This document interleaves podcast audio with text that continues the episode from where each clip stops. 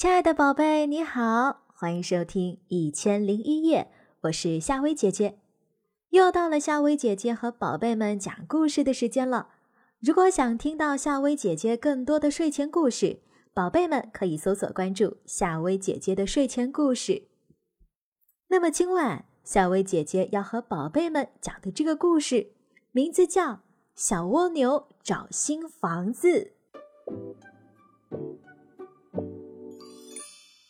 小蜗牛背个大房子，房子沉甸甸的，它走起路来慢吞吞的，无论到哪去都要走很长的时间。小蜗牛对妈妈说：“我们为什么出门一定要带房子呢？”蜗牛妈妈说：“带着房子多好呀，不管什么时候，只要想休息。”都可以舒舒服服地睡在自己的家里。小蜗牛说：“可是，我们不能像别人那样到很多的地方去干很多事。我出门不带房子了。”蜗牛妈妈说：“千万不能这样。”小蜗牛把房子一扔，出门找新房子了。小蜗牛看见蚯蚓大婶正在翻土，上前问道：“蚯蚓大婶，你你出门不带房子，你住在哪里呀？”蚯蚓大婶说：“哦，我可以在土里啊钻来钻去，想到哪去就到哪。休息的时候啊，到了哪里，哪里呀就是我的家。”小蜗牛说。我也能像你那样多好呀！说着，他也学蚯蚓大婶钻土，可就是钻不进去呀。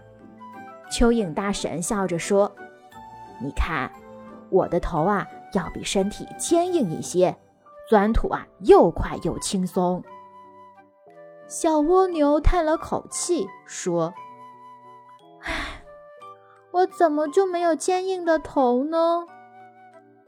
小蜗牛继续找新房子。它看见七星瓢虫飞过来，上前问道：“七星瓢虫大姐，你出门不带房子，住在哪里呀？”七星瓢虫说：“我背上有个薄薄的盔甲，盔甲下面又有一对翅膀。想飞的时候张开翅膀，想飞到哪儿就飞到哪儿。休息的时候啊，翅膀收起来，身体呢缩到盔甲里。”盔甲就成了我的家啦。小蜗牛说：“嗯，我也能像你那样多好，可是我没有盔甲和翅膀。”小蜗牛继续找新房子。他看见蜈蚣迈着大步跑过来，上前问道：“蜈蚣大哥，你出门不带房子，住在哪里呀？”蜈蚣说。嗯，我身体下面长着许多的脚，想到哪儿去，每只脚都加一把劲儿，就能飞快地跑起来呀。休息的时候啊，脚都缩到身体下面了，就变成我的床。我身体的表面还有一层毛刺，休息的时候毛刺竖起来，变成了一个帐子，既挡风又挡雨，那就是我的房子呀。小蜗牛说。我也能像你那样多好，可是我没有那么多脚，也没有那么多的毛刺呀。小蜗牛继续找新房子，哗啦啦，下大雨了。小蜗牛被雨淋得透湿，它又害怕又伤心。雨越下越大，地上形成了很多小溪流。小蜗牛在小溪流中。飘过来，飘过去，他吓得哇哇大哭起来。好孩子，别哭，妈妈来了。小蜗牛的妈妈来了，还给他送来了房子。小蜗牛躲在自己的房子里，真舒服。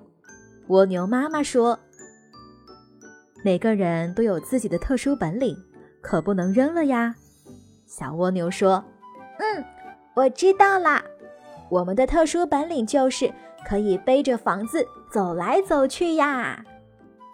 好了，宝贝们，今天晚上的故事就和你讲到这啦，睡吧，晚安。